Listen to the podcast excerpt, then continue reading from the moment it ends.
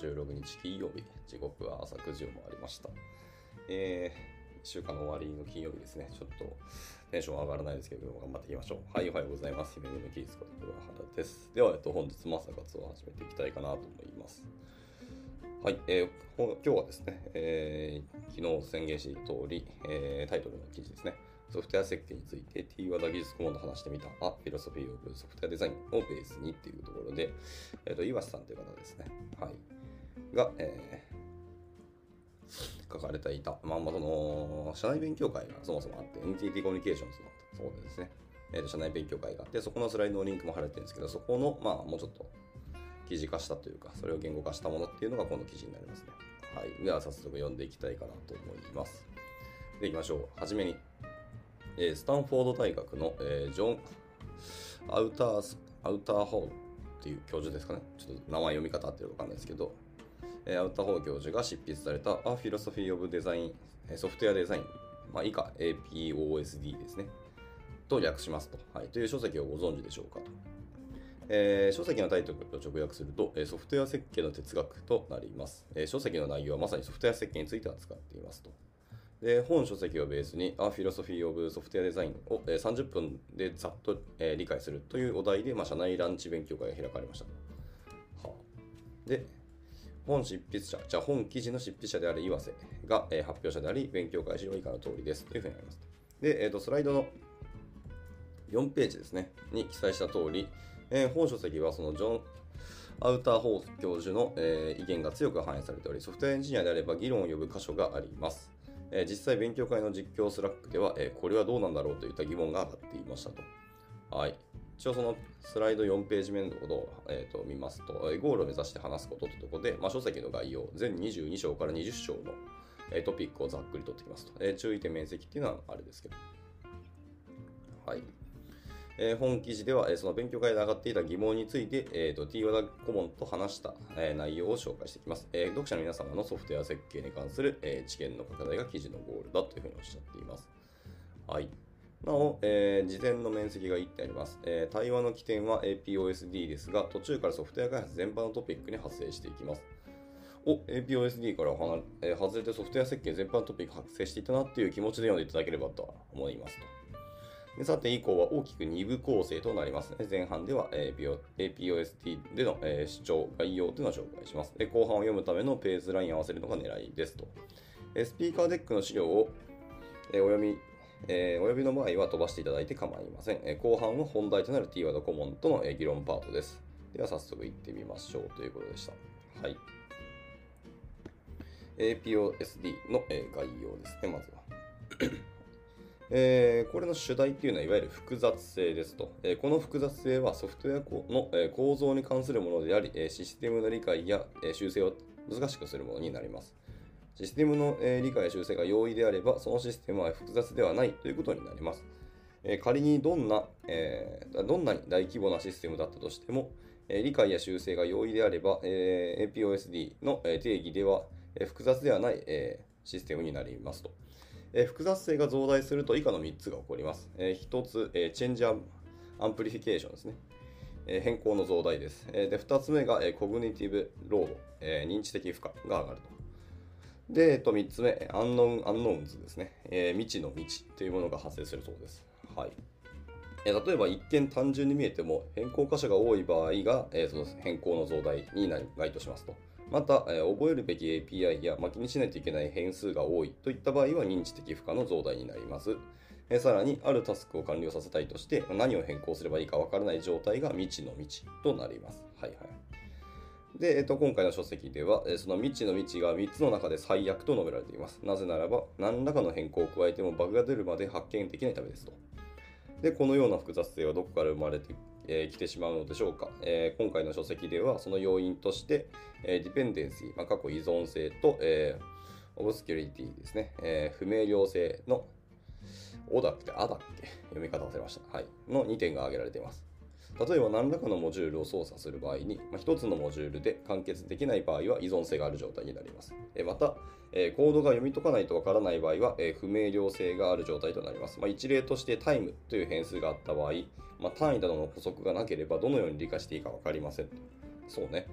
えーまあ、秒かもわからんし、分かもわからないし、そもそもじ、えっと、あれですね、時間軸どこですかって、JST ですかって、UCT ですかみたいなの結構あったりするので。また、えーと、単純にその時計的な時間かもしれないし、例えばなんか何かを計測している途中のそのタイムスタンプの時間かもしれないし、そう本当タイムっていう変数だけだと全然わかんないですよね。はいまあ、この複雑性にソフトエンジニアはどのように立ち向かえばよいのでしょうか。え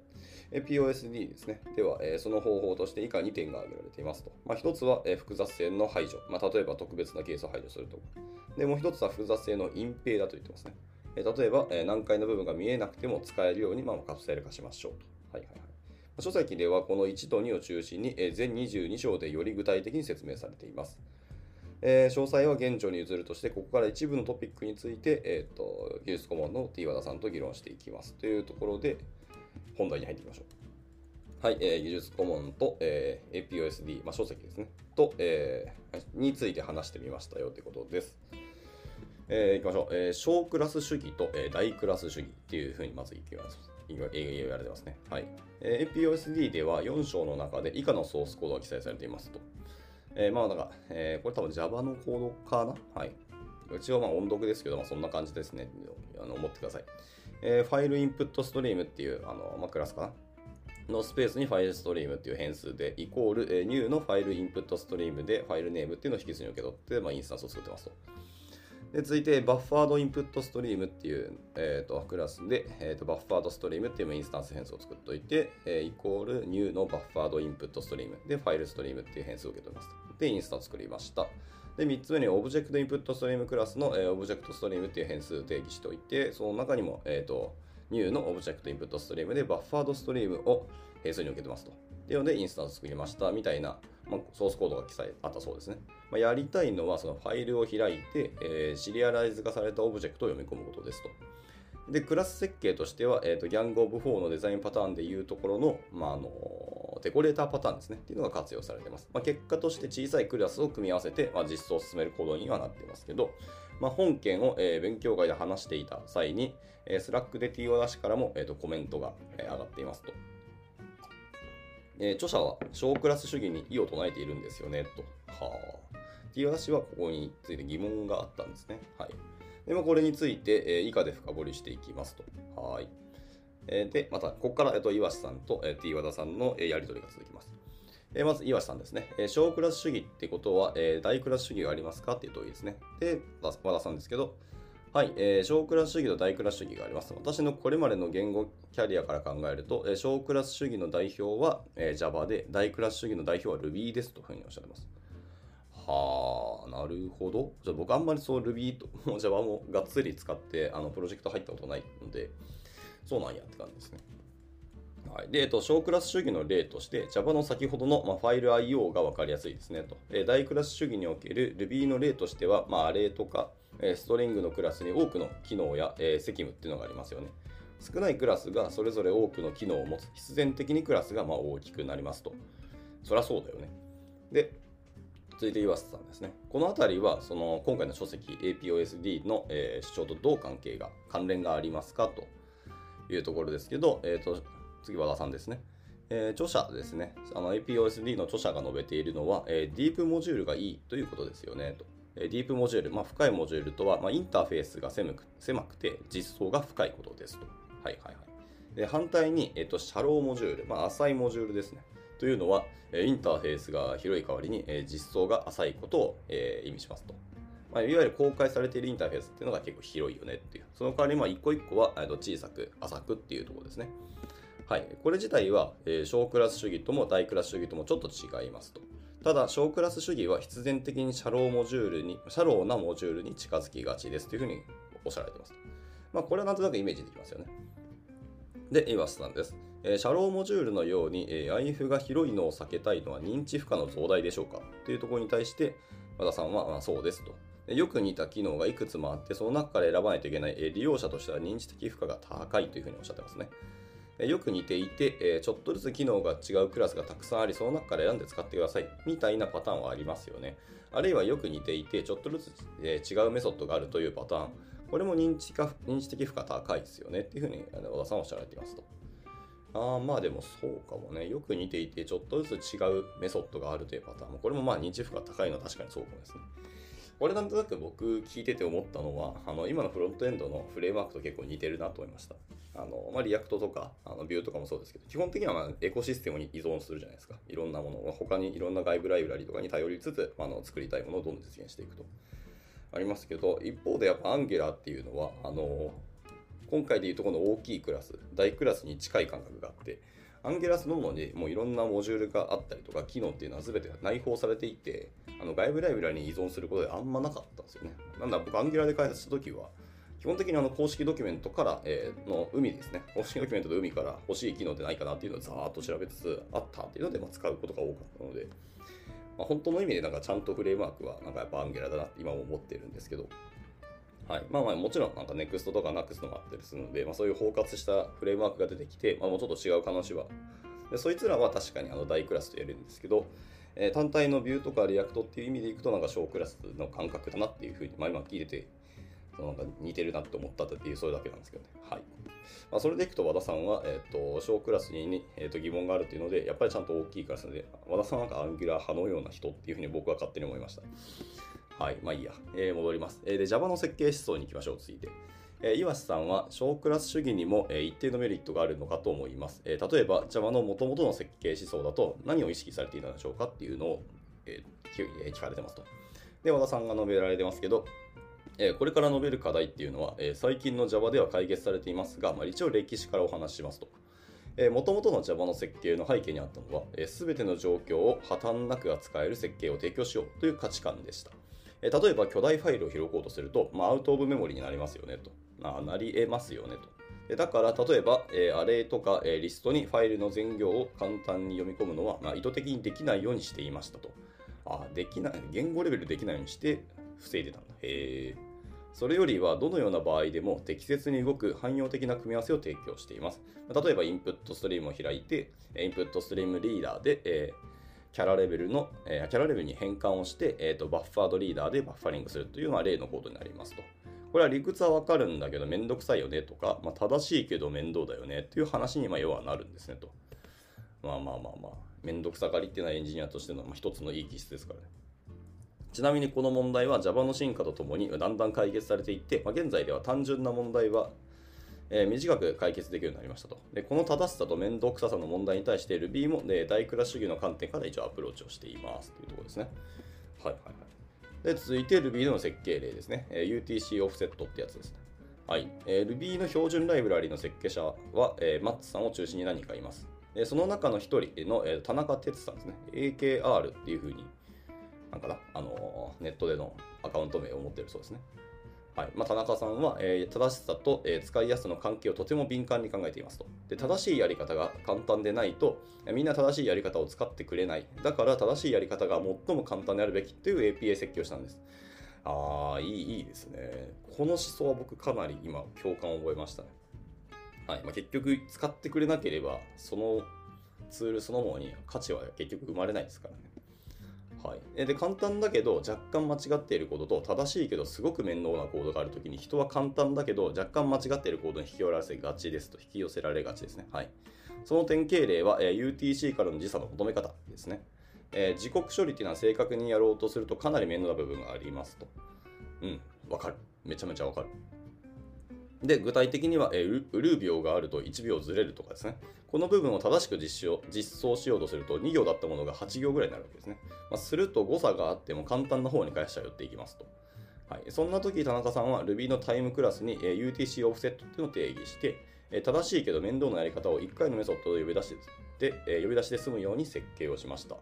えタイムクラスの UTC オフセットがメソッドを呼び出す方が明らかに短くてかつ正しいやり方というわけです。で一番正しいやり方が一番短くて簡単であるべきっていう考え方によって正しい方向に利用者を誘導する設計をしたわけですと。でこの辺りの詳細は API デザインケーススタディ Ruby の実例から学ぶ問題に即したデザインと普遍の考え方っていうこれはなんか記事のリンクですね。あ、失礼。これは書籍か。はい。API デザインケーススタディっていう書籍がありますね。はいはいはい。あの技評から出てると技術評論者から出版されている書籍でした。まあ、これにも載ってますので、まあ、興味ある人は見てみてくださいとでした。はい。では続いて、えっと、良いインターフェースとはっていう、えーセクションに入りますと。はい。で、実は同じ趣旨の内容が、えープログラマーが知るべき97のことの一つですね。にも載っています。はい。まあ、ちなみに、あの、プログラマーが知るべき97のことっていうあの超有名な書籍ですよ。これ今、ウェブで、あのオンラインで読めるようになりましたね。あのしかも無料で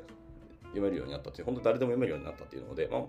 ちゃんと読みたい方はネットで調べていただくといいと思いますし、まあ、この記事でもリンク貼られてるんで、まあ、後ほどこの今読んでる記事のリンクを改めてシェアします。はい。えーで、一応この中にも載っていますと。で、良いインターフェースとは、えー次の2つの条件を満たすインターフェースのことですよというふうにおっしゃってました。1つ目が、えー正しく使用する方が、え操作ミスをするよりは簡単ですよねっていう。で、2つ目が、誤った使い方をする方が困難ですというふうにおっしゃってますね。はあ、なるほど。良いインターフェースだと、誤った使い方をする方が難しいと。正しい使用する方が操作ミスをするよりは簡単ですと。あーなるほど。使う側の人に結果そういうふうな、まあ、促しというか、良くも悪くも制約をするような感じですね。はい、でこのような考え方に照らし合わせると、まあ、小クラス主義で利用者に適切な組み合わせ方や責務の選び方を委ねるのが委ねるのもなかなか難しいなという話になりますと。もちろん、えー、言うは安く行う形という話でもありますと。これですね。で、続いて岩瀬さんがまあ言ってますけど、えなるほど、確かに設計の最も難しいポイントですねと。で、一つのことを実現するために、えー一つの正しいやり方があるというのはシンプルでとても素晴らしいと思うんですが、現実として一つのことを実現するために複数のやり方がある例っていうのは、まあ、これまでどのようなものがあったんでしょうかっていう問いを投げられてますと。はい。で、ここでまた、えー和田さんが回答されてますけど、まあ、古典的でありますが、えーと、プログラミング作法っていう、これも書籍ですね。はい。僕ずっと ToDo 本に残ってる書籍ですね。結構なんかおすすめだっていうふうにいろんな方から言われたので読んでみたいんですけど、はい。まあ、ここから一つ紹介をしますと。えーこの中ではその C 言語ですね。C の標準ライブラリが紹介されています。えー例えば、えー output stream に一文字書き込む場合に、えー、プット C とか F プット C、えー F プリント F、えー F ライトがありますね。懐かしいですね。そんな関数ありましたね。いや、僕一応、えーと C 出身なので、が大学の頃に C 言語から入ったっていうのもありますけど、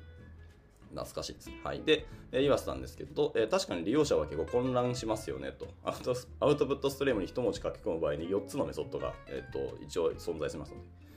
はい。で、まあ、ライブラリを作るなり、ビジネスロジックを作る場合には、そういう設計を避けるのが大事ということですよね、ってことでした。はい。で、和田さんもまた続けてますけど、まあ、例えば、プログラミング作法から引用しますと、えー少なくともどうしても関数を増やさなければならない明確な根拠が生まれるまでは、えー広いインターフェースよりも、えー狭いインターフェースの方が、え望ましいと。一つのことだけ実行し、それをうまく実行すること。え可能だからというだけでインターフェースに追加してはならないし、問題があるのは実装の方なのにインターフェースに手直しをしなりしないことだと。え例えば速度面で有利な、えーメムシえーメムコピーかな、メム CPI、えーと、えー安全面で有利な、えーメムムーブがあるよりも、常に安全に利用でき、できれば高速に動作する関数が1種類存在する方っていうのがいいですよね、と。はいはいはい。速度面の、えーオプションと、えー安全面のオプションが2つあって、どっちを使うみたいなトレードオフみたいな設計にするよりも、できれば一発の関数であのやれた方がいいですよねって、それはもちろんそうだよねってなりますけど。はい。っていうところでした。で、続いて、えーと、似た機能でちょっと違うものの実装でどうしますっていうあのお話に移っていきます。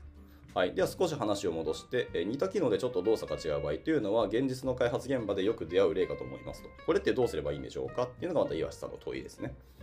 で、また、えー、と和田さんの回答ですけど、例えば動作をオプションで変えるかどうか等で悩むことになりますよねと。で、今回の書籍でも言及されています。この点は私だったらリファクタリングをしていきますと。はい。で、えっと、じゃあそのリファクタリングの方向性はっていう岩さんの問いに対して、えー和田さんはこう回答しますと、えー基本戦略としては、まあ、よく似ていて、ちょっとずつ違う箇所があるときに、ちょっとずつ、えー違う部分をくくり出していきます。えーそうすると、えー完全に一致する部分とそれぞれ違う部分にどんどん分かれていきますよと。で、完全に一致する部分は、えー外部に抽出して共通ができます。昔は親クラスに抽出して、まあ、継承による、差分プログラミングをしていた時期がありましたが、まあ、現代では推奨されません。オブジェクトを組み合わせ、共通部分を異常していきますよと。でその際にインターフェースを広げないようにバリエーションを追加するのに、ポリモーフィズムを使います。えここは、え書籍の著者とはちょっと流派が違うかもしれませんねというふうにおっしゃってます。はい。では続いて、えそのポリモフィズムの箇所の実装イメージをもう少し具体的にお話しいただくとどうなりますかっていう問いが投げられましたと。えーここに関してですと、えーまずよく似てい,、えー似ていてちょっとずつ違う部分で共通を抽出するとその共通部分の、え大部分っていうのは利用者が直接触らない部分にま移動します。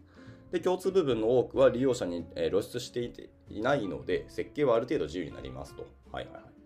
で次に新しいバージョンが増えるときにそれをどう扱うかっていう話になります。1つ目のユースケース、2つ目のユースケース、3つ目のユースケースで似たような抽象が見て取れるのであれば、その共通部分とのえ界面にインターフェースを導入して、汎用的な実装として組み合わせられるようにします。でリファクタリングは結果的にドメインモデリングに近づいていきますよと。はあ、まあ言われりゃそうだよね。あと、かつ、まあやっぱ必要性とかできるなってなってからやるのがいい話ですね。最初からそういうような設計にしないっていうところが、僕はなんか聞いてていいなと思いましたね。はい。で、これは共通部分の抽出とは違うってことですかっていうところですね。はい。問いが投げられてまして、これいい問いだな。はい。で、じゃあ具体例を出しますよと。はい、例えば、え私が受託して、え開発していたとある学内システムというのがありますと。で最初はあるレポートを出すという要件が一つあって、え機能は一枚岩で作られていましたと。はあ。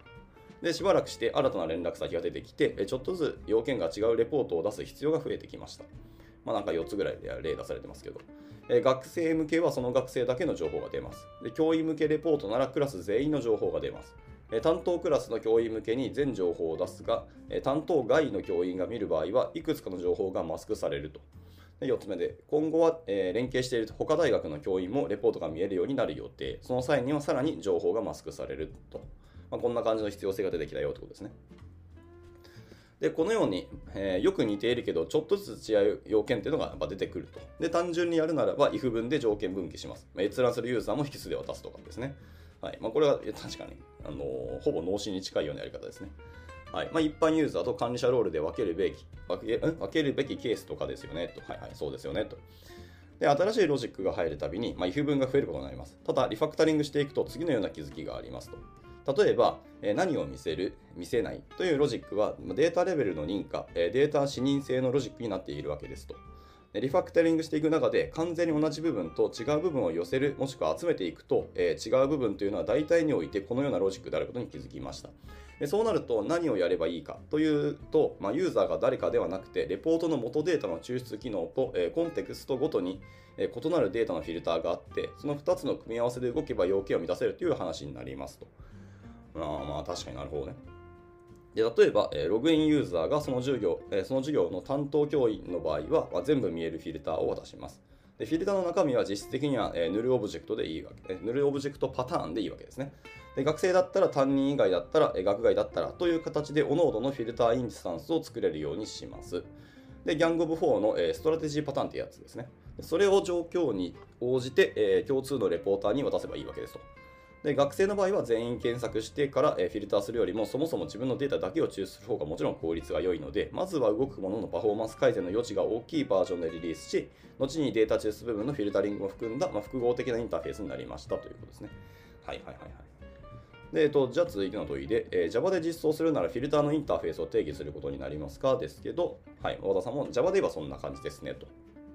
はい、でこのレポートの場合は、まあ、いくつかのユースケースがありますが、まあ、総じて何を見せるか見せないかのロジックの際が多かったので、えーロジックの際を表現したクラスを作って渡していく。えそうすることで、レポート機能のコードはほぼ変更なく、え新たなフィルタリングが提供できます。え例えば今後は連携している他の大学の教員もレポートが見えるようになり、えそのマスクその時はマスクする項目がさらに増える予定です。えこの場合も他大学の教員用のストラテジークラスを用意すればいいことになります。確かに。で、これは継承に頼ると、え出てこない、えレベルの抽出抽象なんですと。で継承でやるなら、まあアブストラクトレポーターっていうのが出てきて、まあ、if 文が抽象メソッドになってて、穴埋めする実装になるでしょうと。で具象クラスにえ穴埋め部分を実装してフィルタリングするわけですね。でつまり親クラスが抽出を行い、えーサブクラスでフィルタリングをする。まあ、この方向性だと、まあ、データ抽出と、えデータレベルの認可が異なることに気づきにくいと。うんうんうんうん。はい。で、岩瀬さんもこれに、これは差分クラスに近い考え方ですねと。はい。えー、ギャングオブ4パターンで言えば、えーテンプレートメソッドパターンに近いですねと。はい。で、えー、とちなみにそのテンプレートメソッドパターンって現代だと筋が悪いんでしょうかという問いですけど、和田さんは、えー筋がいいのは現代ではあまりありませんが、なるほど。えー処理の順序を示すパターンですよね。例えばユニットテストにありますよねと。ああ、はいはいはい。テスト前のセットアップとかテスト後の、えーティアダウンとかですよねと。はい。でただただそれもやっぱりテンプレートメソッドパターンが必須というわけではありません。例えば、えー、オブザーバーパターンでも実装できますよね。で現代においてはそもそも継承をあまり使わなくなってきていますっていうような、まあ、別の観点もありますというとした。はい。えーと、じゃあ続いてですね、書籍の内容で継承を考えていこうと、はい、いきますと、えー、なるほど、この辺でもう一度、えー、その書籍に戻りたいのですが、えー、この書籍で述べられていた次の3つの複雑性から招,、え招かれる事象と継承の関連は何でしょうかと。はい、あのその3つっていうのは1つ、え変更の増大、2つ目が、え認知的負荷で、3つ目が未知の未知ってやつですね。はい、これに関して検,、え検証の関連って何かどういうことでしょうかと。で、和田さんもこれ回答しますけど、まあ、継承っていうのは親クラスとの間に強い依存関係が生まれますよね。えー、継承の使い方を誤ってしまうと、その継承の階層が深くなります。はいはいはい。で、また処理を読み解くときにサブクラスを読んで、次に親クラスを読んで、親の中身を見たと思ったらまたサブクラスでオーバーライドされていたみたいな、はい、不可解さを持つことがありますと。なるほどです。で、この書籍では、ま複雑性の要因っていうのは、えー、次の2つが上がってましたね、と。えー、複雑性の要因は、えー、1つ依存性と2つ、え不明瞭性ですというふうにおっしゃってました。えまさにこの2つにつながるわけですねと。で、不明瞭性で言えばコードの距離が遠くなりますからねということですね。はい。まあそういうわけですと。で、というわけで、えー、最近出てきたプログラミング言語では、まあ、継承という概念がないことも増えてきて、えー、継承ベースのテクニックっていうのがまあ推奨されなくなってきたっていうのがまあその背景にあるよってことでした。はいはいはい。というわけで、まずは一応最後終わりにっていうところにも来ちゃうんですけど、まあ、時間もそろそろ迫ってきますからね。